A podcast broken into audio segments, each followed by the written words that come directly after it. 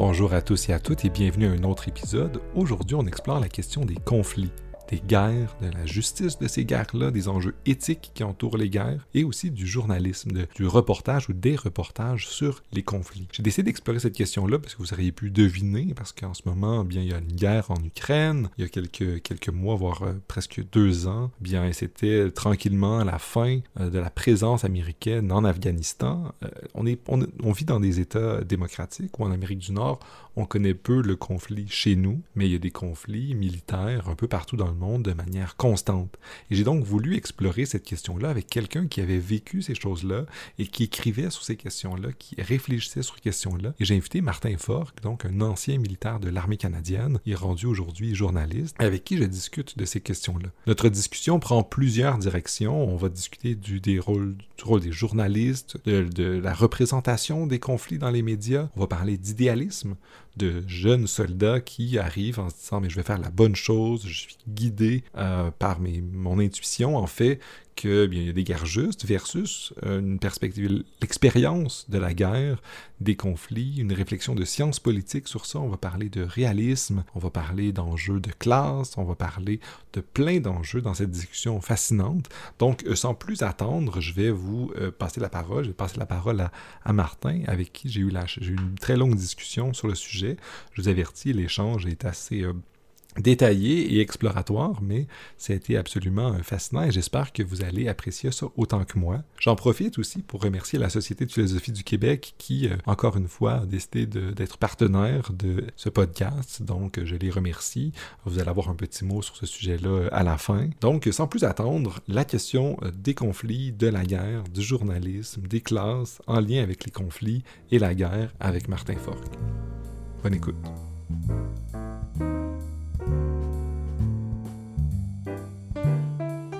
Salut Martin, ça va bien? Oui, Gabriel, merci de l'invitation. Ça fait plaisir. Je suis content qu'on prenne enfin le temps de discuter de ça. Puis tu as été assez rapide parce que je voulais qu'on parle d'une question importante, la question de la guerre, des conflits. Et l'actualité euh, nous a mis dans un bain où on parlait beaucoup de cette question-là. Alors je te remercie de ta flexibilité. Mais avant qu'on plonge dans la question des conflits, des enjeux politiques et éthiques, j'aimerais que tu te présentes un peu. Alors peux-tu nous dire un peu qui tu es et qu'est-ce qui t'occupe? mon nom est Martin Forgue. Je suis euh, journaliste, auteur, documentariste indépendant. Je fais ça depuis environ une dizaine d'années. Dans une autre vie, j'étais euh, dans l'armée, dans les forces canadiennes. J'ai été euh, de 1999 à 2010. Je suis allé dans ce cadre-là. Euh, je me suis déployé en Bosnie en 2002. Je suis allé en Afghanistan aussi en, 2007-2008. puis, bon, j'ai quitté, l'armée en 2010 parce que la, tournure que prenait le, conflit en Afghanistan, bon, euh, disons, commençait à entrer en conflit avec, euh, avec mes valeurs, avec euh, mes aspirations, avec ce, que, juste ce que je considère être comme une guerre justifiée. Puis, ben, c'est ça, j'ai comme une espèce de cas de conscience qui a fait que j'ai quitté. puis, ben, depuis ce temps-là, c'est ça, j'ai réalisé un vieux, une vieille ambition. J'ai toujours aimé écrire, toujours aimé communiquer. Euh, donc, je suis devenu euh, journaliste, mais par ailleurs, j'avais étudié, par ailleurs, entre, euh, entre la Bosnie et l'Afghanistan, j'étais retourné à l'université, puis j'étais, j'ai étudié en journalisme, en sciences politiques. Je suis malheureusement un décrocheur universitaire. mais c'est juste l'exercice de mon métier présentement me permet justement d'apprendre tout en d'apprendre tout en apprenant euh, aux gens. Puis bon, euh, moi, j'ai toujours été un. Euh, ben, pas toujours, mais depuis, depuis de nombreuses années, moi, je suis quelqu'un qui adore la philosophie. au cégep, un peu moins parce que, bon, peut-être que j'étais pas dans. Peut-être que j'avais pas atteint le niveau de maturité pour, pour vraiment prendre ça au sérieux, mais depuis, depuis plusieurs années, je m'intéresse beaucoup aux enjeux, je m'intéresse beaucoup à, aux réflexions qui nous font passer par-dessus ces enjeux-là. Euh, puis, euh, euh, ben, c'est ça, même n'ayant pas d'études formelles en philosophie, j'aime penser des fois que, j'en fais un peu dans, le, dans, le, cadre de mon travail parce que j'essaie de distinguer étudier la philo, penser la philo et faire la philo. et ça, ben, ben d'après les lectures que je fais, puis d'après un peu la, disons, la, marche des idées, ben, j'en ai conclu qu'on n'est pas obligé d'avoir un doctorat en philosophie pour en faire. Euh, même que des fois, ne pas avoir d'études formelles en philosophie peut t'aider à, faire l'exercice de manière un peu plus euh, un peu plus naturelle, un peu plus spontanée. Puis je pense que ben, euh, à la lumière de, toutes les œuvres qu'on peut avoir côtoyées, ben, souvent les, meilleurs philosophes sont ceux qui se sont surtout se sont concentrés à en et puis qui sont pas, qui sont des, écrivains, des cinéastes, des artistes, des, ben, des, penseurs académiques, mais de d'autres disciplines. Bref, euh, je, suis, je me suis beaucoup éloigné du, de, la prémisse de base, mais, euh, mais je, ça pour dire que je suis un grand amateur de philosophie. Mais je pense que tu le dis très bien, effectivement. On n'a pas du tout besoin d'études formelles en philosophie pour en faire de la bonne. Et parfois même, les études peuvent nous amener sur des chemins un peu plus tortueux et problématiques. Euh, et on reste parfois plus clair quand on n'a pas fait les études formelles.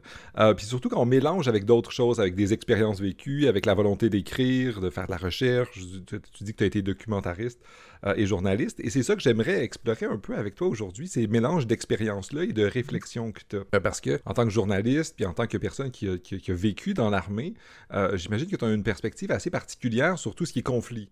Euh, et tu as, comme, euh, moi, sans doute suivi dans les derniers jours, semaines, euh, des commentateurs qui sont dans le confort de leur vie urbaine ou occidentale, commenter sur plein de conflits. Et j'aimerais commencer par te dire, mais c'est quoi ta perspective? Une perspective qui est à la fois informée par la philo, les sciences politiques, le journalisme, la volonté de faire de la recherche puis de décrire ce qui se passe, et de quelqu'un qui a, a vécu les conflits et qui a décidé de se retirer de de l'institution qui participe à ces conflits-là pour des raisons de, de valeur. Peux-tu nous dire un peu comment est-ce que tu lis tout ça, et c'est quoi ta perspective, notamment sur le, conflit qu'on vit en ce moment? Euh, ben, comme toute chose, un point de départ, euh, commençons par le commencement. Euh, moi, c'est sûr que initialement, ce qui a informé ma, vision des choses par rapport aux enjeux de paix, de sécurité, aux enjeux militaires en général, ben, euh, ça a commencé. Euh, moi, je suis un enfant, je suis un adolescent des années 90. Euh, la deuxième moitié, on, sortait d'une espèce de, grande période de marasme qui a commencé au début des années 80, qui a duré environ une décennie. Bon, les problèmes économiques, l'inflation, le chômage, avec par-dessus ça, bon, l'environnement, les pluies acides et la fin de la guerre froide qui a quand même été marquée par quelques périodes de tension. Euh, donc, c'est sûr que moi, j'ai commencé, évidemment, j'ai été exposé à ça. Puis, euh, par la suite, euh, ben, il y a eu, des, il y a eu la, guerre dans les Balkans, qui, a été vraiment atroce. Mais après ça, la deuxième moitié des années 90, il y avait comme un vent d'optimisme en Occident, disons-le, parce qu'ailleurs, c'était pas tout à fait ça non plus. et c'est ça qui est venu un peu informer l'adolescent que j'étais banlieusard de classe moyenne fréquentant un collège privé. Euh, puis, euh, ben, c'est dans cette optique-là que finalement, j'ai décidé à 18 ans de m'enrôler dans l'armée. Parce qu'à l'époque, euh, c'était, bon, évidemment, le métier d'appel, les casques bleus, c'était ça qui était la, mission, c'était la, la, perception que les gens avaient de, l'armée canadienne. Puis c'est ça qui a informé mon choix parce que j'aimais dire que, bon, j'ai, au cégep, on a tous des amis, des connaissances qui qui s'engagent dans des organismes euh, pour faire ce qu'on appelle aujourd'hui du volontourisme, là, euh, aller creuser des puits euh, au Pérou, peu importe, là, Katimavik, puis tous ces projets-là. Moi, j'ai dit, moi, mon Katimavik, ça va être d'aller dans, l'armée, puis éventuellement de devenir casque bleu. empêcher des milices de commettre des atrocités, tout ça. J'avais vraiment cette vision-là, très manichéenne. Oui une vision assez optimiste sur le rôle des forces armées pour aller faire la bonne chose à l'extérieur, pour euh, amener des bonnes valeurs. Les casques bleus, on a l'image que ce sont les gardiens de la paix. Euh, et il y a quelque chose de très optimiste dans cette vision-là. Oui, exactement. C'était vraiment, euh, pour utiliser des concepts, c'était l'utilisation de ce monopole légitime de la violence pour faire le bien, pour arrêter des atrocités, pour permettre aux gens de, vivre en paix. je veux dire, la sécurité, c'est un, euh, un de nos besoins principaux, c'est une de nos aspirations principales. Puis, euh, ben, c'est ça. Mais là, déjà, en le disant, on, l'entend, c'est très manichéen comme perception. Et puis là, euh, est arrivé le 11 septembre 2001, donc, qui, est, un événement qui a, tout changé. qui a tout refait ces paradigmes-là, puis qui, qui nous a replongé dans une atmosphère beaucoup plus guerrière. la guerre contre le terrorisme, ça, peut se comparer, ce qu'on appelle, ce qu'on définit comme la guerre au terrorisme, ça s'apparente un petit peu à une guerre froide quand même, une guerre tiède, disons, parce que là, à partir de ce moment-là, ben là, c'était on, allait affronter une idée et non pas, euh, un pays, une quelconque faction en uniforme. Euh. on, s'attaquait à, une idée, à une vision du monde, puis ça, bien évidemment, combattre ça par les armes, c'est pas évident. Puis euh, ça, le 11 septembre est arrivé, je me préparais à partir pour la Bosnie. puis bon, mais, dans, mais je veux dire, à un moment donné, nos, réflexions sont beaucoup, sont beaucoup formés autour du contexte dans lequel on évolue. Fait que là, initialement, ça a renforcé ma perception que euh, on allait justement, éventuellement, bon, en Afghanistan. Euh, euh, là, on parlait déjà de l'Irak à l'époque. C'était avant que le Canada décide de ne pas y aller.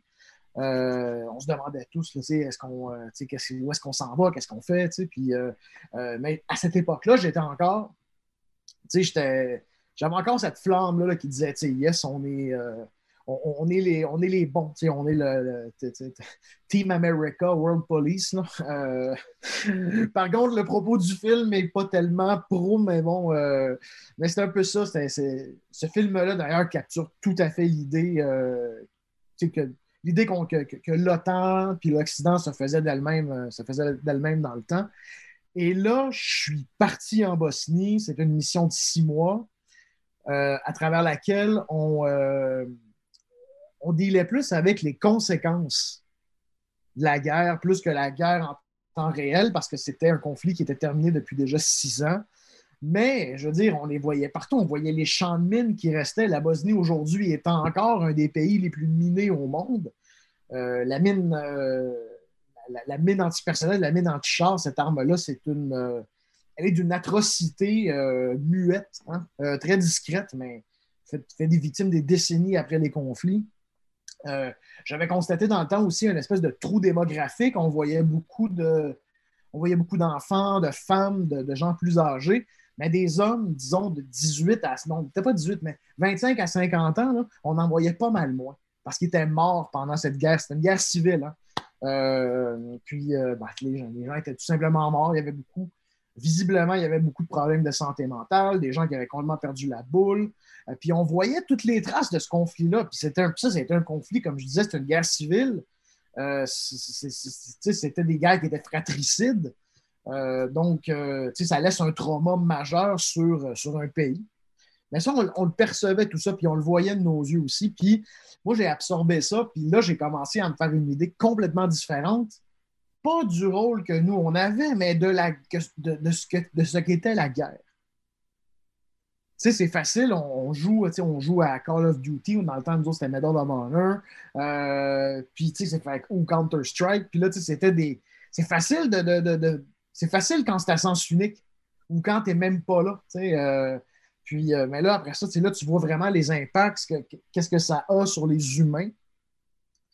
Et puis ça, ça m'a profondément marqué, mais tu sais, bon, à l'époque, je l'ai un petit peu, euh, un petit peu embouteillé, tout ça, euh, parce que bon, j'avais encore des. Moi, je disais, ah, l'armée, moi, je vais continuer là-dedans, tout ça. Puis, tu sais, s'il faut aller en Afghanistan, s'il faut aller en Irak, je vais, je, je, y aller. Puis bon, quand je suis revenu, j'ai voulu prendre une petite pause de tout ça. Je suis allé à l'université, comme je disais.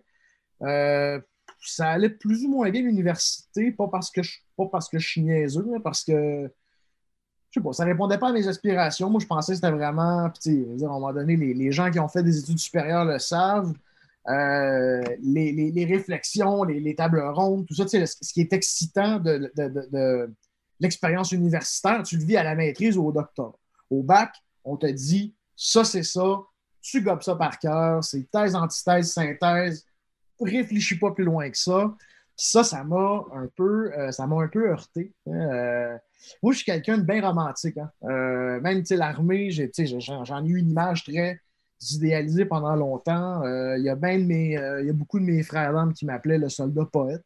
c'est un peu une, un peu une figure que j'ai que internalisée. moi, j'étais un fan des Trois Mousquetaires. Mon personnage a toujours été, mon personnage préféré a toujours été Aramis. En tout cas, on voit un peu le, un peu le, un peu le portrait. J'ai eu cette désillusion-là de, bon, évidemment, de, de, ce qu'est la guerre. après ça, j'ai eu peut-être une, autre désillusion euh, de, ce qu'est l'université. Euh, euh, puis, bon, au milieu de tout ça, le Canada s'est réengagé en Afghanistan.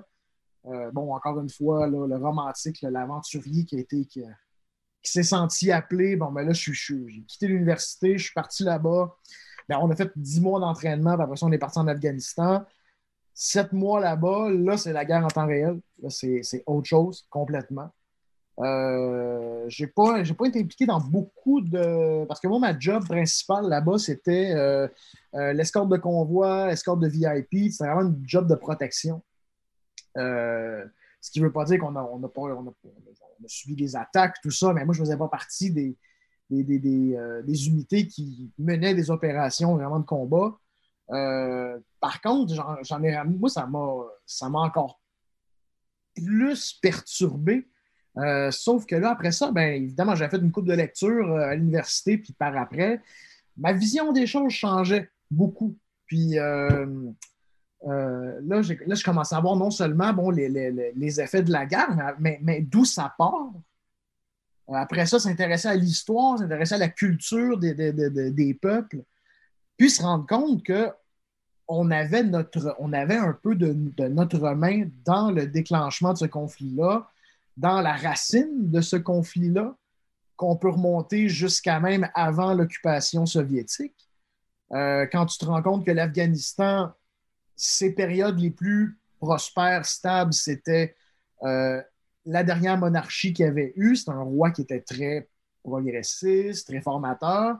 Euh, après ça, quelques années plus tard, il y a un gouvernement, il y a le parti c'est le Parti populaire démocratique de l'Afghanistan. Bon, on devine un peu son orientation idéologique. Euh, prend le pouvoir, instaure justement des politiques réformatrices, égalitaires. C'était vraiment, on voulait faire un Afghanistan socialiste, mais laïque, contrairement à la monarchie. Et puis, euh, ben là, il y a un autre coup euh, qui a été mené, fomenté par les États-Unis en partie, qui commençait à se servir de fanatiques religieux pour, évidemment, il n'était pas question d'avoir un, Afghanistan socialiste. Euh, puis, ben là, l'occupation soviétique, les Moudjahidines, l'Arabie Saoudite qui finance ça, puis là, on ne rentrera pas dans tous les détails, mais ça, c'est la genèse des talibans. Puis après ça, ben, euh, les, talibans, les talibans tombent, le 11 septembre, on s'en va là-bas.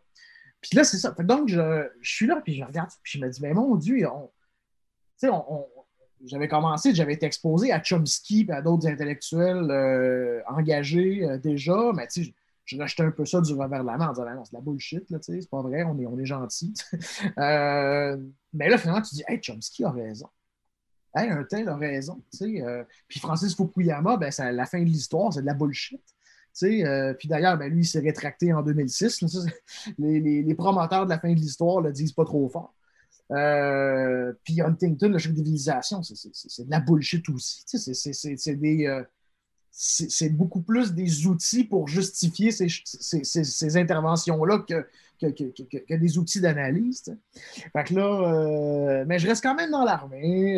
je m'accroche un peu à ça. puis là arrive bon, le tournant de la l'époque charnière du début de la trentaine, en fait, la fin de la vingtaine, juste avant d'avoir 30 ans, tu te dis, OK, mais là, ça, tu n'y crois plus du tout. Puis là, j'étais dans une position, ben ça, je me préparais à repartir en Afghanistan, mais j'avais été promu, euh, j'avais des responsabilités, puis euh, je faisais partie d'une euh, faisais partie d'une cellule qui s'appelait Opération psychologique. Fait que là, j'avais, j'étais entré là-dedans parce que l'information, c'est toujours été quelque chose que j'ai que j'ai aimé côtoyer. Puis là, ben là, c'est, la militarisation de l'information j'ai embarqué là-dedans de manière un peu semi-cynique, mais quand même, je, suis resté. Puis ben là, au fil de l'entraînement, on avait de l'information. Nous, que pour notre job, on avait le big picture, on avait accès à toutes les ressources de renseignement. Puis là, on voyait déjà que le Canada allait se retirer de l'Afghanistan, peu importe si on gagne ou on perd. Puis là, j'ai vu tout le cynisme politique là-dedans de dire Ah, c'est comme Ah, ben, nous, on a euh, nos intérêts, c'était de participer, montrer que le Canada euh, euh, est encore, est encore apte et volontaire de s'engager dans des conflits, tout ça. Fait que oui, ça répondait à des, objectifs politiques, mais là, après ça, je me vire d'abord, puis je me dis, mais là, il y a 159 de mes frères et sœurs d'armes qui sont morts, dont un avec qui j'étais, qui était dans ma section en Bosnie, que j'ai perdu, il est, il est mort en 2009. Euh, puis euh, j'ai dit, OK, fait que là, c'est quoi? C'est tout ça pour ça, tout ça pour rien, tu sais. là, les premiers cas de, stress post-traumatique avaient, commencé, les premiers suicides avaient commencé. Puis OK, mais nous autres, on est allé faire ça pourquoi? Euh, puis, c'est là que j'ai dit, OK, mais ça, c'est une guerre qu'on ne voulait pas gagner. Puis ça, à l'époque, juste avant que je quitte l'armée, ça a été un peu la genèse de ce qui est devenu mon premier essai, qui est l'Afghanicide, cette guerre qu'on ne voulait pas gagner, euh, qui est sorti en 2014. Mais euh, c'est ça. Donc là, moi, j'ai dit non, OK, je ne peux plus. je ne peux plus cautionner ça, je peux plus faire partie de ça. J'en ai déjà assez fait partie comme c'est là. Euh, puis, bon, c'est ça. Donc, j'avais étudié en journalisme en sciences politiques. J'ai dit, bon, ben, arrive le tournant de la trentaine, c'est peut-être le temps de s'orienter vers quelque chose que je veux vraiment faire. Parce que l'armée, ça n'a jamais été un, objectif de carrière. Ça toujours, moi, j'ai toujours appelé ça, c'est un rythme de passage qui s'est prolongé. Euh, puis, euh, ben, c'est ça. Et là, depuis 2011, ben, c'est ça, je suis journaliste indépendant. J'ai, après de très courts passages au Journal de Montréal, puis à la presse, ben, moi, j'ai décidé que les salle de nouvelles, c'était pas pour moi. Euh, puis, ben, je sortais de l'armée, je voulais plus de, cette, de, cette, euh, de ce milieu ultra régimenté, hiérarchisé. Puis, quand tu te rends compte, ah ouais, le civil, ça va être plus le fun, mais des fois, c'est pire. Euh, tu as comme la structure sans la camaraderie. Hein, fait que là, c'est encore pire. Puis, donc, c'est ça. Donc là, après ça, en 2012-2013, ben là, première expérience comme reporter de guerre au Mali. Après ça, euh, en Afghanistan, je suis retourné en novembre 2013. Euh, je pensais que j'allais euh, boucler la boucle avec ça. ça a été le contraire. Ça m'a rendu encore plus engagé par rapport à, ce pays-là, à ce peuple-là, que, j'ai finalement, ai, j'ai laissé une partie de moi là-bas, mais j'en ai amené une partie avec moi. Puis euh, j'ai dit, ben là, ce, pays-là, va toujours falloir qu'on en parle. c'est euh, justement, c'est un pays qu'on a. C'est pour ça que j'ai dit l'Afghanicide. C'est un pays où on, a un peu tué ce peuple-là. Euh, collectivement, je ne parle pas juste du Canada, je parle de, l'Occident en général. Puis, ben, c'est là, ça a beaucoup influencé, évidemment. Quand j'ai commencé comme journaliste, tu veux être généraliste, tu veux être objectif et neutre pour avoir une carrière. Mais là, à un moment donné, je me suis dit, non, il faut aller plus loin que ça il faut aller beaucoup plus loin que ça. Puis là, j'ai commencé à m'intéresser aux pamphlétaires, j'ai commencé à m'intéresser aux, journalistes engagés, puis euh, euh, euh, j'ai cultivé encore plus un amour que j'avais, que j'ai toujours eu pour Albert Camus.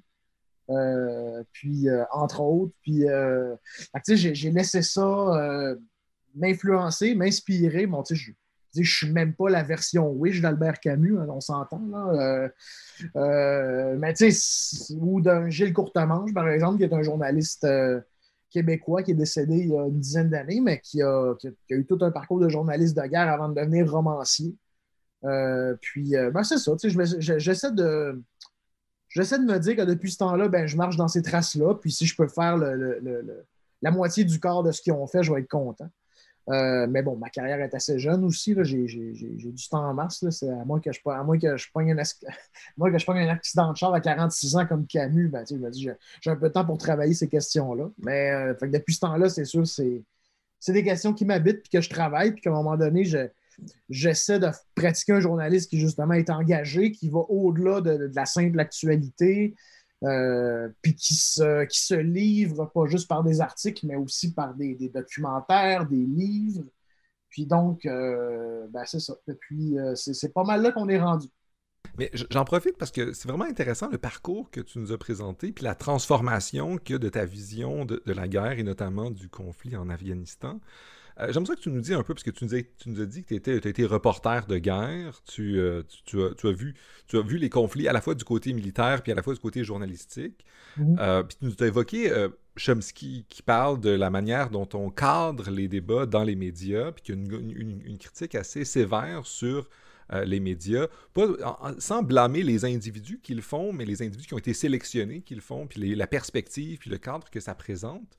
Euh, de, quelle manière tu l'as vécu, toi qui as vécu sur le, sur le terrain euh, avec tes, tes, frères d'armes, et de notre côté, quand as été, on t'a envoyé ou tu es allé faire du reportage dans des zones de conflit, puis maintenant que tu fais du journalisme plus engagé, comme tu as dit, comment est-ce que tu vois ce, rapport-là à la perspective qu'on a sur les conflits, puis le, cadrage qu'on veut faire? Ben, c'est sûr qu'on ne peut pas parler de ça, puis référer à Chomsky sans parler de fabrique de consentement. Euh, puis, mais euh, j'ai vu qu'en Afghanistan, ça a, été, ça a, été, beaucoup plus marqué parce que là, on avait des journalistes qui nous suivaient. Euh, en Bosnie, je veux dire, tout le monde s'en foutait de la Bosnie. Là, fait j'ai pas vu un journaliste là. du moins pas à cette, cette époque-là. Pas, au début des années 2000. Mais, puis, mais c'est sûr, les journalistes, l'immense majorité, on avait quelques intrépides qui, allaient se promener euh, euh, bon, à leur guise, mais euh, la plupart des journalistes étaient, étaient intégrés avec, les unités militaires, puis bon, rapportaient l'information de, de, ce point de vue-là. devaient signer un contrat qui leur disait vous ne pouvez, pas parler de ci, de ça, de ci, de ça, pas photographier ci, ça, ci, ça je peux comprendre dans, un, le sens où il y a des opérations qui se mènent, puis tu ne veux pas qu'une photo, surtout pas à l'ère des réseaux sociaux, tu ne veux pas qu'une photo qui a l'air bien banale révèle quelque chose, puis des fois, on ne s'en rend pas compte avant. Mais euh, sauf que, évidemment, ça vient formater l'information, puis ça vient dire, ben, regardez, ça, c'est le ce qui se passe. Mais sans toute la complexité qu'il y a derrière.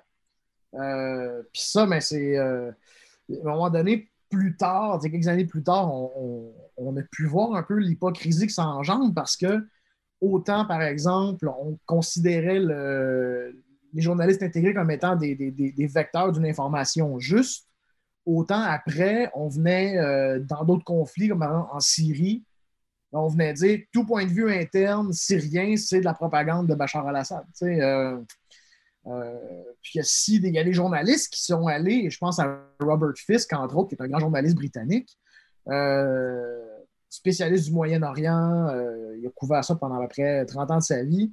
Ben, il est allé du côté syrien, puis on lui a reproché d'être un propagandiste. Puis là, tu viens dire, OK, mais parce que nos journalistes qui allaient en Afghanistan ou en Irak étaient avec les troupes, c'est le point de vue qui, qui, était privilégié. Ah, mais ça, c'est pas pareil pareil, c'est nous autres. C'est, euh, Fait que là, tu, là, tu vois qu'il y, a une hypocrisie là-dedans, puis il y a une absence de volonté de voir la guerre pour ce qu'elle est, c'est-à-dire une faillite morale absolue. Euh, c'est pas. Euh, puis ça, tu vois, c'est, un peu toujours ce qui m'a fait. Je vais dire un gros mot, mais toujours ce qui m'a, fait un peu chier avec les universitaires, les politologues, c'est qu'ils pensent qu'ils sont capables de parler d'un enjeu sans inclure le facteur humain il parle de guerre, il l'analyse justement à travers des chiffres, à travers, des, à travers justement le papier, euh, capable de, balancer des statistiques sur des morts, sur ci, sur ça, euh, euh, ou, définir des régimes politiques sans jamais inclure le facteur humain. Puis c'est toujours un peu ça qui m'a fait chier. Puis de l'autre côté, on amène ces gens-là à commenter la nouvelle et on dit aux journalistes qui est là, qui a les deux pieds dedans, qui, qui absorbe le qui absorbe le, réel avec ses cinq sens. Ah, mais toi, contente-toi de, contente-toi de, rapporter les faits, entre guillemets. On a euh, machin, machin de la chaire de recherche euh, euh, XYZ financée par la fondation X de Power Corp. Là, fait que là, tu dis, OK, mais pourquoi on ne fait pas confiance aux journalistes? Pourquoi? Il me semble qu'il y a une époque où le journaliste, là, on peut on peut retourner à l'époque des pamphlétaires, euh, puis aux, traditions de journalisme engagé qu'ici, on n'a pas, parce que c'est un journaliste très anglo-saxon. Euh, mais en Europe, en France, tu as des traditions de journalisme engagé qui ont, des, qui ont des prises de position, euh, mais qui sont documentées, qui sont, qui, sont, qui, sont, qui sont soutenues par des faits objectifs, par des, des analyses documentées, encore une fois. Puis, je veux dire, il y a des journalistes. Le journaliste a déjà été, euh, à, une certaine, à certains égards, un intellectuel public. Mais depuis une centaine d'années, euh, depuis quelques décennies, disons, on a fait du journaliste un technicien de l'information. Puis on c'est comme, non, mais c'est pas, pas que tu n'es pas capable, mais c'est pas ta job de penser la nouvelle. On a des analystes, on a des universitaires pour ça. Euh, puis, euh, on a divisé le travail. On a divisé le travail d'un côté entre les universitaires qui sont, qui sont ceux qui font l'analyse, les journalistes ramènent juste des faits, puis je mets des grands guillemets, vu qu'on est juste à l'audio, qui, qui, amènent des données qui vont être, eux, analysées par, je fais des guillemets encore, les vrais spécialistes, c'est-à-dire les universitaires, les gens dans les chaires qui ont, qui ont tout un cadre théorique pour le faire. Puis toi, tu vois qu'il y a quelque chose de problématique là-dedans. Puis je réalise l'ironie parce que je suis en train d'avoir une discussion avec un universitaire. Euh, mais euh, je dit, tout ça, je l'ai dit un peu, je l'ai dit en tout respect. Euh, je, je m'enflamme, mais bon, c'est moi. mais ça devient problématique, oui, parce que de l'autre côté, ah, mais on a un tel qui a fait, justement, il a, son doctorat, il a fait son doctorat sur la géopolitique de l'Asie du Sud-Ouest. Ben oui, mais il n'est jamais allé. Il n'est jamais allé. Je veux dire, tu as écrit, tu écris, tu, parles avec autorité d'un peuple que tu n'as jamais fréquenté de ta vie. Euh, euh, ou si tu l'as fait, c'est dans le cadre de tes études, puis ton doctorat, tu l'as fait il y a 20 ans, puis il ne vaut, il vaut plus grand-chose euh, au, niveau de, de, comment le monde est rendu. ça m'a toujours.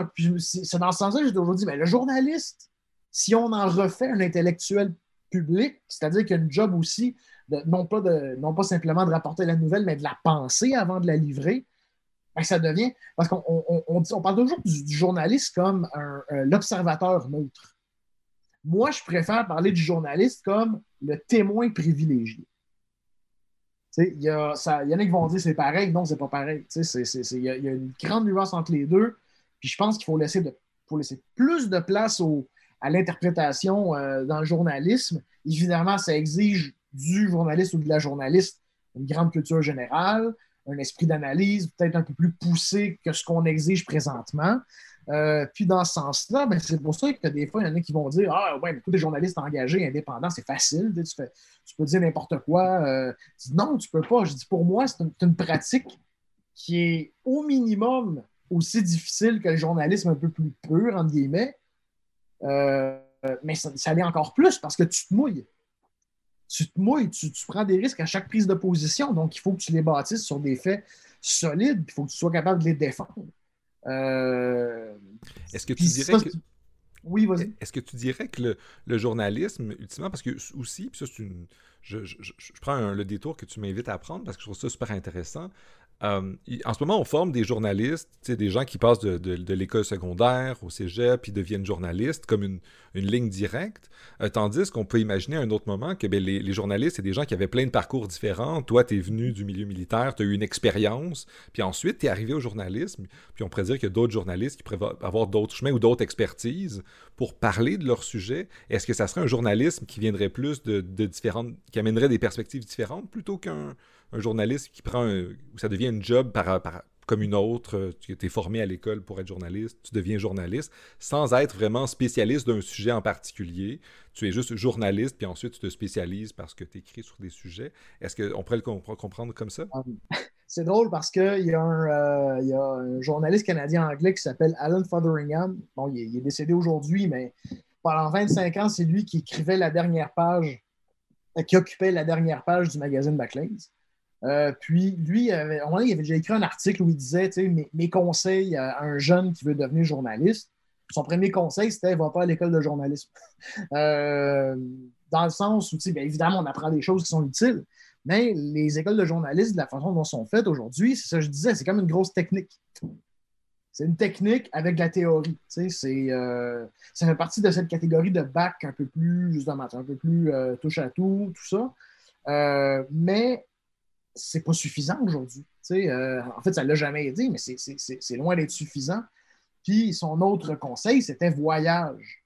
Euh, va étudier dans d'autres domaines, aie une vie euh, au-delà de tes études. Puis aussi, ben, au Québec, on a une autre particularité, c'est que c'est petit, Québec. Puis il y a deux, il y a des écoles de journalisme au Québec. bon, évidemment, il y a le cégep à Jonquière en la technologie des médias, c'est vraiment technique, technique.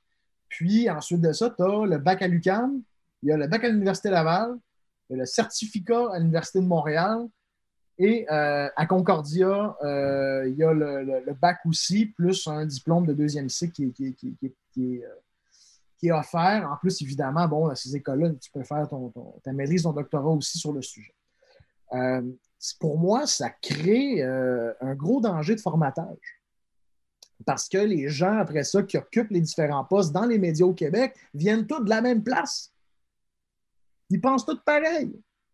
Ils, voient, ils voient le métier de la même façon. puis euh, mais ça paraît aussi dans ça, ça paraît, il y, a une espèce de une espèce d'uniformité de, dans, dans, la technique, mais aussi dans le propos, euh, dans le fait aussi que, bon, la plupart des journalistes, euh, puis là, allons, euh, allons du côté de l'information internationale, du moins le peu qu'on fait, ben, c'est toujours présenté avec le billet. puis ça, je voudrais le dire, là, pour moi, la, neutralité journalistique, ça n'existe pas. C'est une chimère après laquelle on court tout le temps, mais elle n'est pas plus rapide que nous, elle existe tout simplement pas. Euh, il y a toujours des billets qui sont, euh, qui sont là, puis il faut en prendre conscience bien plus que de les. Tu as le billet euh, acquis à l'université, qui est très, justement, encore, moi j'appelle ça libéral internationaliste, dans le sens où c'est l'ONU, c'est les institutions, c'est le maintien de la paix. Puis, puis aussi, c'est un, mais c'est un point de vue qui nous empêche de voir les choses, mettons, de la perspective. Par exemple, pendant, la, ben, pendant la guerre contre le terrorisme, en guillemets, évidemment, tout ça se passait beaucoup dans les pays du Sud global, mais on avait de la difficulté à, parler de ces enjeux-là de la perspective du Sud global. Puis, euh, euh, ben, ça, évidemment, ça cause des problèmes parce qu'après ça, on voit ces gens-là.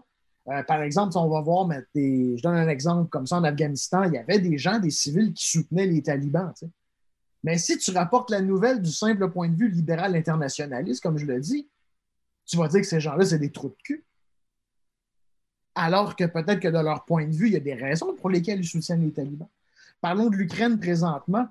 Euh, moi, quand j'entends des politiciens dire que euh, l'Europe et le reste du monde, puis là, je, paraphrase Boris Johnson, euh, sont derrière l'Ukraine, ben, il n'est pas allé voir le point de vue du Sud global parce qu'il y a beaucoup d'individus, de, gouvernements et d'organismes, même de gauche, antimilitaristes, anti-impérialistes, qui soutiennent la Russie. Et là, on va dire, ben ça, c'est des salopards, on va les bombarder après, puis ça va être justifié. Mais non, tu sais, pourquoi, mais pourquoi ils ont cette, pourquoi ils ont, cette euh, prise de position-là? Mais c'est parce que c'est l'OTAN qui les opprime, qui les bombarde, puis qui pille leur pays depuis des décennies. C'est pas la Russie, tu. Euh... Puis à ce titre-là, je me permets d'intervenir parce que j'ai eu, une, eu ben, on a eu beaucoup, discuté du cas de, de, de, l'Ukraine. Euh, puis ultimement, dès ultimement, on, m'a déjà reproché quand je discutais d'essayer de présenter la perspective des gens euh, qui euh, étaient, qui remettaient un peu en question la perspective journalistique, qui disaient mais en fait, le temps euh, bien euh, s'est étendu proche de la Russie, etc. Puis là, ultimement, ça, a, pu, déranger les Russes, même si je, trouve que les, Ukrainiens ont absolument le droit de, à l'autodétermination. Mais dès qu'on commence à présenter une autre perspective, les gens se, crispent en, en disant Mais t'es-tu contre ou t'es-tu pour? Il euh, y, a cette question-là d'embarquer dans un camp dès la minute où tu essaies de, voir d'autres perspectives. Puis là, tu te dis Bon, par exemple, il y a d'autres pays qui n'ont pas dénoncé le conflit euh, sont pas nécessairement mauvais, sont pas bons. L'idée, c'est pas de, dès que tu émets une critique, de, prendre, de prendre position. C'est juste d'essayer de, présenter ou de complexifier l'analyse. C'est un peu ça que tu dis, si je me trompe pas. Ben oui, ben juste, on va finir par parler de guerre juste de, comme, concept. Euh, ben déjà en partant, pour moi, parler d'un concept de guerre juste, c'est de présumer en partant qu'il y a un bon et un méchant. OK? Ça, là, c'est au-delà d'Hollywood, ça n'existe pas. Euh, comme tu dis, venir parler justement de l'OTAN qui, en 1990, 91, en tout cas au tournant, après la chute du mur de Berlin, on veut réunifier l'Allemagne, il y a des discussions. Puis tu sais, je lisais justement, euh, je relisais euh, des passages de la l'autobiographie de Mikhail Gorbatchev là-dessus, qui était au centre de tout ça puis qui disait, il y a eu une promesse, il y a eu un engagement, bon, euh, informel, disons, de, l'OTAN qui disait, OK, pas un pouce de plus à l'Est. Mais c'est un engagement qui a été brisé dès le début. Et là, on vient dire, bon, ben, c'est parce que ben, ces pays-là ont voté démocratiquement pour des, gouvernements qui ont, eux, volontairement adhéré à l'OTAN, blabla, tout ça. Mais tu sais, à un moment donné, je veux dire, si vous voulez déconstruire, on va déconstruire, là. Mais ces gouvernements-là ont été élus, mais ont été élus comment? Ben, en faisant de la propagande, en, en vendant un programme politique qui n'inclut pas toujours toutes les actions qu'ils prennent, on s'entend. Sais. après ça, est-ce que les gens, les gens est-ce qu'ils étaient vraiment d'accord avec ça? Je ne sais pas. Euh, puis là, il faudrait faire de la recherche là-dessus, sur l'opinion publique par rapport à l'OTAN dans ce temps-là. On ne on, se lancera pas là-dedans, ni dans la philosophie électorale, ou ni dans les euh, processus. Donc, euh, ben c'est ça, mais c'est quand même, c'est d'amener une nuance. Puis, tu sais, la première victime, la guerre, dans la guerre, la première victime, c'est la vérité. Parce qu'elle est rejetée du revers de la main au profit justement de la propagande et de la nécessité de cohésion, euh, des sociétés autour de leur gouvernement et des décisions qu'ils prennent. Puis, tu sais, en, 2003, quand il y a eu l'invasion de l'Irak, il y a Dan Rather, qui est un journaliste américain qui a été élevé au rang de figure quasi mythique. Il a, dit en ondes Moi, si mon pays est en guerre, je soutiens mon pays. Tu sais, je veux dire, à un moment donné, ça ne peut pas être plus clair que ça. Euh, puis, euh, mais c'est ça. Donc, la nuance, on la met de côté. Euh, puis, tu sais, ramenons-nous aussi, moi, parlons par exemple aussi des lanceurs d'alerte. Tu sais, les gens qui dénoncent. Comme là, mettons, tu as eu euh, Chelsea Manning, bon, qui, 2009-2010, euh, comme analyste de renseignement, met la main sur des documents, des vidéos qui montrent des crimes de guerre commis par les Américains, a un cas de conscience, donne ça à Wikileaks. Tu sais, évidemment, arrêter, emprisonner, tout ça. Euh, et qu'on présente comme, comme, une traîtresse.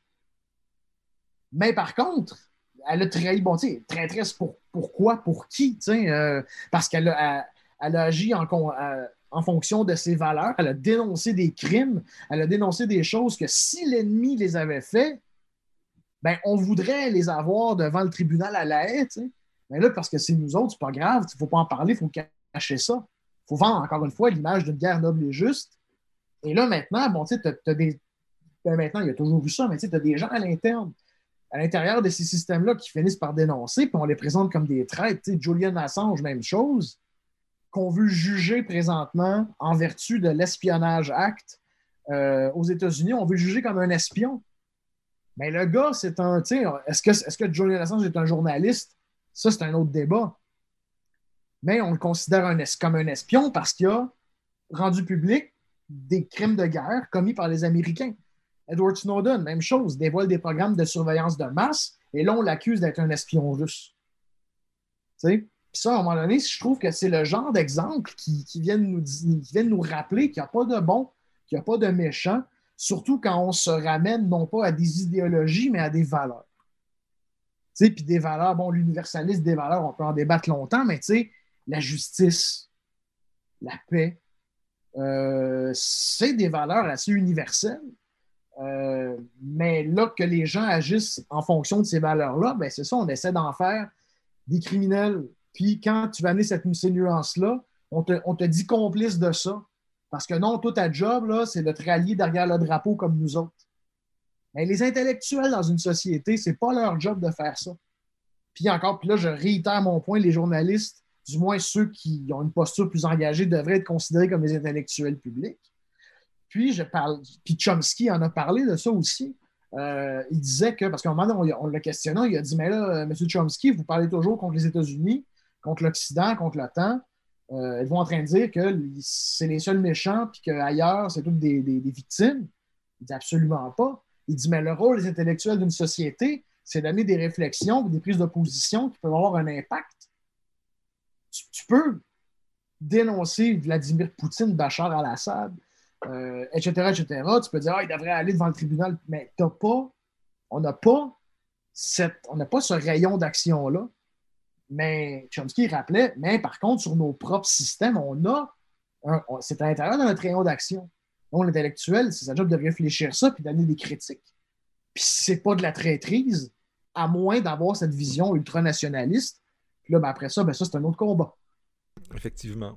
Euh, je, vais revenir à l'élément, à la question de la guerre juste aussi, puis je vais le formuler en prenant deux éléments que, que tu as dit. J'essaie de m'en sauver un peu, mais je pense qu'on n'échappera pas. Hein. on n'y échappera pas, effectivement. Mais je pense que tu vas avoir quelque chose de vraiment intéressant à nous dire, parce que dans ce que tu as dit, il y a plein d'éléments. Notamment, bien, la première victime, c'est la vérité dans les conflits, puis il n'y a pas de bon ou de mauvais. Mais dire qu'il n'y a pas de bon ou de mauvais, ça, amène un problème. Parce qu'on pourrait dire, par exemple, on peut penser à, l'Afghanistan, on peut penser à l'Ukraine en ce moment ou à d'autres conflits, où, euh, puis là, je, fais des pas de recul, puis je reviens à l'idéalisme que tu avais, au romantisme au début, des casques bleus. À un moment donné, il y a des choses terribles, puis il y a des gouvernements qui euh, font des actions terribles contre des populations. Et on peut vouloir des gens armés euh, qui, qui vont protéger ces populations-là.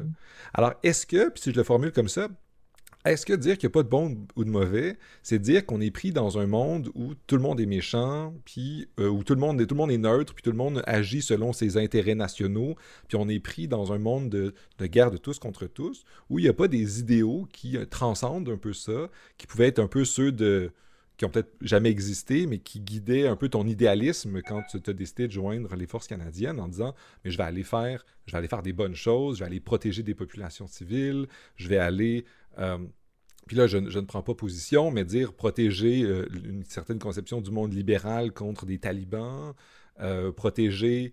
puis on peut penser aux gens qui voudraient qu'on aide encore plus l'Ukraine en disant mais c'est un peuple qui a décidé démocratiquement contre le tyran russe, mm-hmm. qui veut leur amener la pauvreté, la fermeture, lutte, genre l'interdiction de, relations homosexuelles, etc. En disant, mais les valeurs libérales sont quand même des valeurs, même si elles sont imparfaites, impures, ne sont pas bonnes, en, je mets des guillemets, de, manière pure, mais elles sont peut-être un peu meilleures. Parce que dire qu'il n'y a pas de bien ou de mauvais, ça ne veut peut-être pas dire qu'il n'y a pas des choses qui sont meilleures que d'autres. Il y a peut-être des valeurs qui sont, qui sont meilleures que d'autres, peut-être. J'aimerais ça t'entendre un peu là-dessus parce que j'ose croire, ou j'ai peut-être la naïveté de croire que, bien, s'il y avait... Euh, je, vais faire un point Goodwin, des nazis, euh, il est quand même bon d'essayer de les empêcher de conquérir l'Europe, mm. même si ça fait beaucoup partie du narratif occidental, du fait qu'on a eu la victoire contre les nazis. Il y a même quelque chose de romantique ou de positif dans l'idée d'aller défendre euh, les démocraties libérales contre la tyrannie. Euh, ben, la, Deuxième Guerre mondiale, je veux dire, là, on, va en parler. La Deuxième Guerre mondiale, c'est sûr qu'elle a, surtout, surtout le, résultat de la guerre. Euh, bon, on a gagné, tout ça. C'est sûr que ça a permis de, bâtir, euh, de consolider une, conception manichéenne de la guerre. Puis c'est ça, qui, ça qui a été le paradigme jusqu'au 11 septembre, d'ailleurs. Euh, puis là, c'est. Mais la Deuxième Guerre mondiale, moi, je dis toujours que c'est la, la guerre qui se rapproche le plus d'une guerre juste. Parce que là, on avait vraiment un monstre. Puis, je veux dire, c'est pas, pas une création d'une propagande, c'est vrai, c'était objectivement un, c'était le démon Hitler. Euh, vouloir, c'était un ultranationaliste, un conquérant, il voulait venger l'Allemagne de, l'humiliation de la Première Guerre mondiale. Il voulait exterminer les Juifs. Euh, fait que, à un moment donné, il n'y a aucune poignée par laquelle tu peux venir dire que c'est un bon gars, même si, évidemment, ici, nos copains d'extrême droite commencent à dire qu'Hitler, c'était le héros de la Deuxième Guerre mondiale. Euh, hein? mais euh, ça en tout cas, ça, je, on savait qu'on pourrait en parler longtemps. donc, c'est ce qui se rapproche beaucoup plus d'une guerre juste, selon moi. par contre, je veux dire, comment on a fait pour se rendre à la Deuxième Guerre mondiale? Et là, on se remet à examiner euh, le prélude à tout ça. Ben, un, ça a été justement l'humiliation de l'Allemagne. Disons que les Alliés n'ont pas été très magnanimes envers l'Allemagne, ils ont choisi de l'écraser, de l'humilier. Donc, déjà, tu sèmes un peu les graines de la colère. Euh, euh, après ça, ben, un peu plus tard, bon, Hitler arrive, bon, il commence son ascension au pouvoir. Bon, évidemment, tu as les riches familles allemandes qui ont financé euh, massivement bon, l'effort de, remilitarisation, tout ça, mais il y a aussi des banquiers américains qui, ont, étaient, qui étaient des sympathisants, qui ont, aidé au financement de l'Allemagne nazie. Ford, il y avait des moteurs Ford dans les véhicules. IBM a fourni les, ce qui était bon, à l'époque bon, l'équivalent, disons, des systèmes informatiques du temps, les, cartes à punch, tout ça, là, euh, a fourni des systèmes au, euh, euh, euh, à, la machine nazie. Euh, mais, ça, on a, tendance à l'écarter. mais ça a quand même des facteurs assez déterminants qui ont permis l'éclatement de la Deuxième Guerre mondiale. Puis, il ne faut pas oublier que même chez nous, à l'époque, on avait quand même. Il y avait des, années 30, c'est les années de. C'est l'âge d'or de l'antisémitisme, même ici. Puis ça, encore une fois, c'est quelque chose qu'on essaie toujours de, tasser. Il y avait quand même, avant que, avant que la Deuxième Guerre mondiale éclate, il y avait un soutien moral aux nazis, même chez nous. Euh, ce que je trouve là, c'est qu'on avait, même si une guerre peut paraître noble, juste, ben, la guerre, ultimement, c'est une faillite morale. Fait que c'est pas la question, c'est pas est-ce que la guerre est juste, c'est comment on a fait pour en arriver à être obligé de faire ça. Dans le cas de l'Ukraine, tu peux pas nier le droit de l'Ukraine de se défendre. Tu peux, je veux dire, à un moment donné, il y a tout l'argument, tu en as parlé, tout l'argument de, la Russie en, en, posture défensive devant un OTAN euh, qui progresse euh, jusqu'à ses frontières. Mais du moment où il a décidé d'envahir un pays souverain, sa légitimité vient d'éclater. Puis là, tu te retrouves un peu dans le. Justement, là, tu te retrouves à l'intérieur peut-être de la zone de ce qui pourrait être une guerre juste. Mais pourquoi, pourquoi se rendre là? Comment on se rend là? Qu'est-ce qui nous pousse à déshumaniser l'autre en face au point de vouloir, ben, au point de vouloir, mais au point aussi de pouvoir le tuer sans trop d'arrière-pensée? C'est ces affaires-là, à un moment donné. Puis, évidemment, on ne parle même pas de tous les enjeux gaziers, énergétiques, tout ça, qu'on se fait toujours dire de, de, terre, parce que quand on rentre là-dedans, évidemment, tu es un méchant complotiste. Euh, mais tu sais, comme là, on, a, euh, on impose des sanctions à la Russie. On dit, ah ouais, tu sais, euh, les exportations de gaz, on va empêcher ça. On va faire un boycott, un embargo sur le, je veux dire, il y a tellement de pays qui dépendent du gaz russe qui n'ont pas embarqué dans l'embargo. Fait que là, les sanctions font monter les prix. Fait que là, on est en train indirectement de financer la guerre à Poutine. Tu sais, on, non seulement on dénonce, on, veut se battre contre on en fait nuit, mais on lui donne de l'argent pour, pour, se battre contre, l'Ukraine. À un moment donné, ça n'a aucune logique. Mais euh, pour, pour rester dans c'est facile de s'écarter. Hein. Moi, je suis, euh, j'aime dire que je, suis bon pour ouvrir une parenthèse, je suis moins bon pour la fermer. Euh, mais, mais c'est ça. Fait sais, la guerre juste, ça existe dans la mesure où effectivement, il y, a des, valeurs pour lesquelles on peut se battre qui sont plus légitimes que d'autres. C'est depuis tantôt que je tape sur ce que j'appelle le libéral internationalisme. Mais les valeurs progressistes, je préfère dire progressistes que libérales, c'est sûr qu'universellement, c'est je veux l'inclusion, la diversité, c'est beaucoup mieux que l'exclusion, puis, euh, tout ça, c'est officiel. Le, droit des de, le droit de, n'importe quelle différence d'exister puis de s'affirmer, pour moi, c'est inaliénable. Puis ça devrait l'être, euh, euh, plus universellement que ça. Mais après ça, le problème, c'est d'avoir en arriver à devoir prendre les armes pour défendre ça. Puis ben, c'est là, après ça, que là découlent toutes les réflexions qu'on peut avoir, puis dont on discute depuis, euh, depuis le début de l'entretien.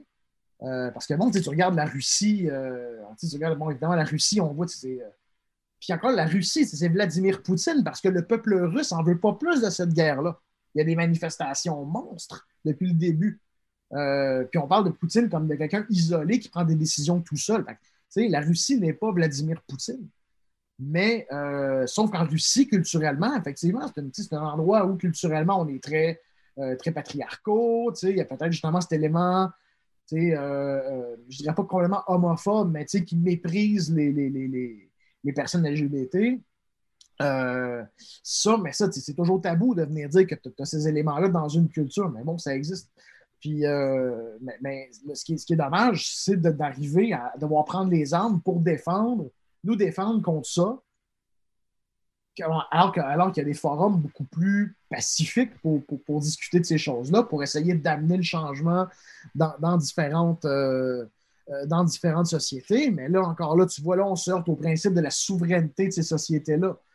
Euh, rendu là, c'est ça, encore là, on peut, on pourrait faire une série de podcasts de trois heures chacun sur chacun de ces, chacune de ces questions-là, mais donc, la guerre juste, il y a des valeurs qu'on peut défendre. C'est moi, demain matin, moi, de, depuis le début du conflit en Ukraine, je dis OK, là, en 2024, si Trump est élu, il va envahir le Canada? Il y, a des, il y, a des, politiciens républicains qui appellent à ça. Que les États-Unis envahissent le Mexique, envahissent le Canada. moi, j'habite pas loin du Maine. Je suis au Bas-Saint-Laurent. Si les tanks américains franchissent, le, franchissent la frontière et s'en viennent vers, euh, vers l'île verte, euh, ben, c'est sûr que je vais, je vais, prendre les armes au nom justement de la défense de, de, de, de notre souveraineté puis, tout ça. Mais euh, sauf que je je ça, va être, ça va être complètement à contre-cœur. Puis là, combien d'histoires on voit euh, depuis le début? Parce que c'est rarement les. C'est rarement les, les, c'est rarement les gens en bas qui veulent combattre. on est amené à le faire par en haut.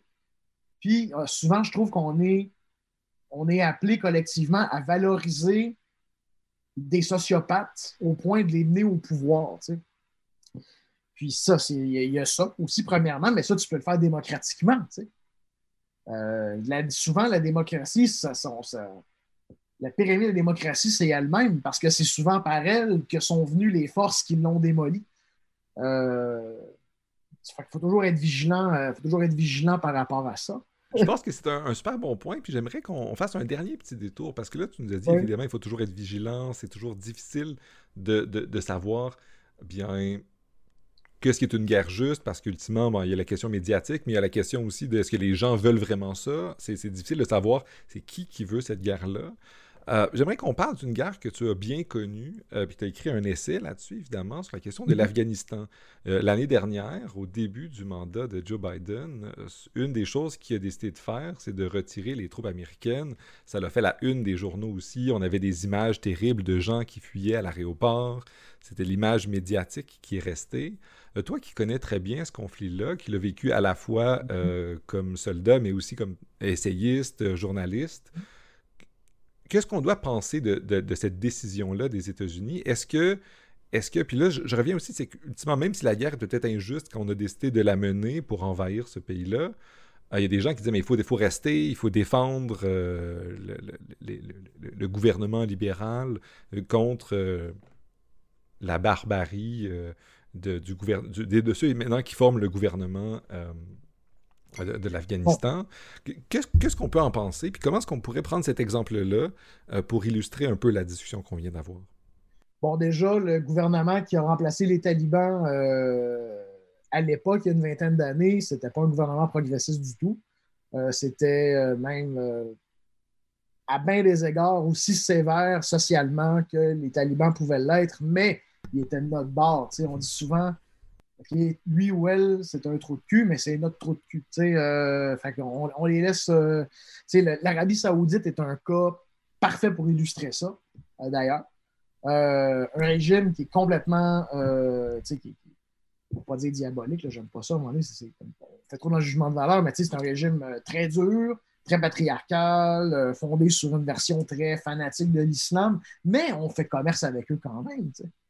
Euh, on combattait les talibans, mais les Saoudiens, on serre la main puis on, transige, mais les deux sont au, plan moral, sont exactement au même endroit. Moi, j'aimais souvent dire que l'Arabie Saoudite, c'est comme l'État si l'État islamique avait réussi, ce serait une autre Arabie Saoudite. Parce que c'est exactement la même chose, mais normalisé. Euh, donc, l'Afghanistan, bon, euh, mais c'était au début, c'était, une espèce de guerre juste dans les premiers moments de la guerre. Puis même, je me souviens, je voyais, je lisais euh, à l'époque, bon, c'était pas Québec solidaire, c'était l'Union des forces progressistes. Il y avait des gens américains tu sais, qui, qui, étaient en faveur d'intervenir là-bas puis de, de, de, renverser le régime des talibans parce qu'encore une fois, on se retrouvait avec un autre Hitler. Tu sais. Un régime qui était objectivement euh, objectivement, bon, justement, diabolique. C'était, c'était le mal incarné. Euh, il n'y avait aucun moyen d'éprouver le moindre euh, soutien moral à ça. mais c'est par après que là, on a vu qu'il y avait quand même des, tractations politiques derrière, puis qu'il fallait installer un régime qui allait être favorable à nous. puis, ben, évidemment, il y a encore une fois des questions énergétiques autour de l'Afghanistan, il y a encore des questions de ressources naturelles. Fait ça vient un peu après, ça vient un peu éclairer les raisons du pourquoi. Euh, puis, euh, mais c'est ça. Mais c'était presque une guerre juste, surtout au début. Mais je donne un exemple, c'est que, tu sais, moi, quand j'étais là-bas, il y a des gens qui disaient, d'un certain âge, des hommes surtout, qui disaient, ben, juste des hommes en fait, qui disaient, sais, nous, les talibans, bon, euh, ils ont, on considère ça comme une invasion parce que c'est une idéologie qui est externe à l'Afghanistan. C'est quand même largement saoudien comme, manière de, voir l'islam. Euh, puis, euh, ils considéraient ça comme une invasion, entre guillemets. Puis, mais ils disaient, là, vous, les vous nous avez aidés à les enlever. Mais là, vous avez installé Hamid Karzai, on ne sait même pas c'est qui. Euh, pourquoi c'est pas l'ancien roi qui est revenu? Pourquoi c'est pas. Ça, ça m'avait amené à me poser des questions aussi, justement, sur le fait que nous, on préfère les républiques euh, libérales, tout ça, Mais si ces gens-là voulaient. Là, c'est une personne, mais on aurait fait un sondage, puis je sais pas, moi, euh, une majorité arriverait puis dirait nous, on aurait voulu le retour de la monarchie. Ah ben non, c'est pas une démocratie, tout ça, tu sais. Mais les peuples ont le droit de se doter de leur système. Tu sais, à un moment donné, euh, c'est aussi ça, des fois, le piège de, ce républicanisme libéral qu'on a idéalisé, c'est de dire il est tellement bon qu'on devrait l'exporter puis l'amener partout ailleurs. Mais c'est pas dans l'ADN politique puis culturel des Afghans, tu sais, qui sont qui est une société encore très tribale, puis, sous une monarchie, ben, ils se sont fédérés. Il y avait une autorité au-dessus. Je ne dis, pas qu'un est meilleur que l'autre, mais je dis que peut-être que si on avait. Mais sauf que si on avait fait ça, ben là, tu te ramasses avec un chef d'État en Afghanistan qui fait ce qu'il veut, puis qui peut nous dire Ah, ben vous êtes bien fin, mais euh, bye bye. Euh, donc, encore là, mais ça, c'est ça.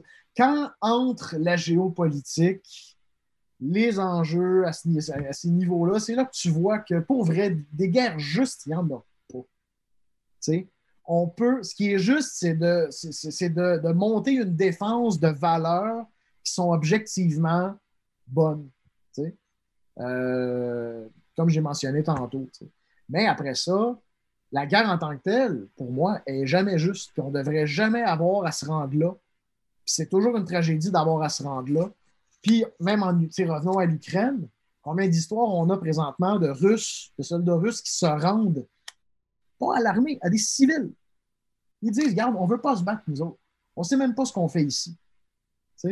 Euh, il y a un film euh, qui est sorti après une un peu plus que 15 ans, c'est Joyeux Noël, qui raconte une trêve improvisée par des soldats français, allemands, britanniques en 1914 sont venus au milieu des tranchées, ils ont fait un feu, ils ont trinqué, euh, ils ont chanté des cantiques. Euh, puis, c'est leurs officiers qui leur ont dit de retourner se battre. La guerre ne se si tu demandes à des, justement aux soldats moyens, ils ne veulent pas y aller. C'est les dirigeants qui préparent ça. Puis souvent, ben, la guerre, c'est un moyen d'assouvir des ambitions euh, soit d'une clique, d'une élite, pour, euh, mais encore là, quand tu dis ça, tu es, un méchant complotiste, ou encore d'un autocrate, comme Vladimir Poutine. On, on, devine des ambitions très personnelles dans ce conflit-là. Euh, mais mais c'est ça.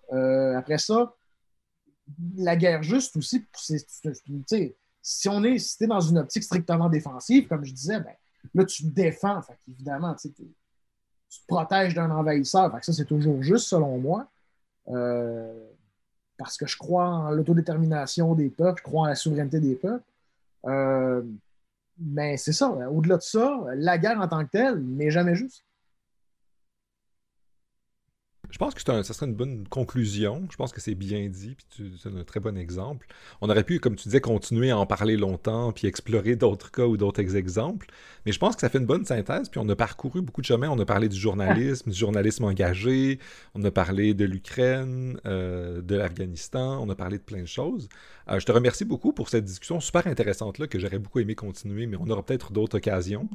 En fait, euh, je là, je suis content parce que j'étais sûr qu'on allait aller dans. Mais on a, on, a réussi à, on a réussi à suivre une ligne directrice quand même. Fait que ça, c'est. C'est bien. je commence à m'améliorer avec mes parenthèses. Euh. C'était très bon. Je pense que les, parenthèses étaient bien appropriées. Puis tu as su les fermer dans la discussion qu'on a eue pour qu'on identifie plusieurs enjeux qui me semblent vraiment importants dès qu'on parle de la guerre. Les enjeux politiques, les enjeux de classe aussi, euh, ben, les enjeux de représentation, d'image qu'on peut avoir des conflits, puis la nécessité effectivement d'avoir, de, faire un journalisme qui, qui est plus coloré. Je pense que c'est un peu ce qu'on disait, plus ben, coloré. tu parles de. Tu, viens de parler de, de, classe, on l'a pas beaucoup abordé. Bon, on l'a abordé un peu en filigrane, mm mais euh, moi, dans l'Afghanistan, j'avais défini le soldat. C'est un concept que j'avais commencé à travailler, mais je ne l'ai pas poursuivi, mais jamais trop tard. Pour moi, le soldat, c'est le prolétaire de guerre. Mhm. C'est le prolo, c'est le gars ou la fille qui rentre dans l'armée, qui n'a pas nécessairement le, goût. C'est sauf que c'est souvent c'est des questions de survie, ou encore c'est par conscription ou tout ça. Euh, qui après ça, ben, euh, dans le fond, obéit aux ordres qu'on lui donne. C'est pour ça que moi je dis toujours, pour, ce qui est des forces armées, moi je dis toujours critiquer les dirigeants, mais dirigez, jamais vos critiques vers le, soldat lambda, à moins évidemment qu'ils commettent des crimes euh, individuellement, c'est sûr que c'est pas pardonnable. Puis comme les journalistes, il y a des gens très talentueux en journalistes qui travaillent pour des grands médias, mais qui, pour toutes sortes de raisons, décident de, faire ça. Ça peut être parce que, c'est ça, ils veulent la stabilité, ils veulent... Euh, puis il ne faut pas toujours nécessairement juger les raisons des gens. Euh, mais euh, c'est ça. Bon, les enjeux de classe, on aurait pu. Euh, ça, ça pourrait faire tout un autre épisode aussi. effectivement. Je pense que tu synthétises bien l'enjeu parce qu'on aurait pu effectivement explorer mm. la question de ben, qui sont les soldats? Puis c'est souvent pas toujours des gens qui viennent des classes dominantes non plus. Comme tu dis, c'est, c'est souvent à des prolos. Des élites, comme on dit. Avec un Z. Oui. Alors, ben, je pense que ça fait une bonne synthèse. Comme tu dis, je vais refermer la porte, même si c'est une porte super intéressante qu'on aurait pu ouvrir. Euh, tu me permettras, mais je vais inviter donc les auditrices et auditeurs à aller lire ton essai s'ils sont curieux puis veulent en savoir un peu plus sur l'Afghanistan. Je vais mettre le lien dans la description. Oui, puis ils peuvent. Euh, ben moi, c'est ça, je suis chroniqueur à Pivot. Euh, donc, c'est là qu'on peut me suivre un peu plus. de manière un peu plus. disons. assidue. Ouais, alors, je suis absolument d'accord. J'invite les gens à, te suivre. Ça a été super bon. Moi, je le fais, puis c'est toujours un plaisir de te lire. je te remercie beaucoup d'être venu euh, parler euh, à l'émission. J'espère qu'on aura la chance de t'entendre une autre fois. Ça a été un plaisir.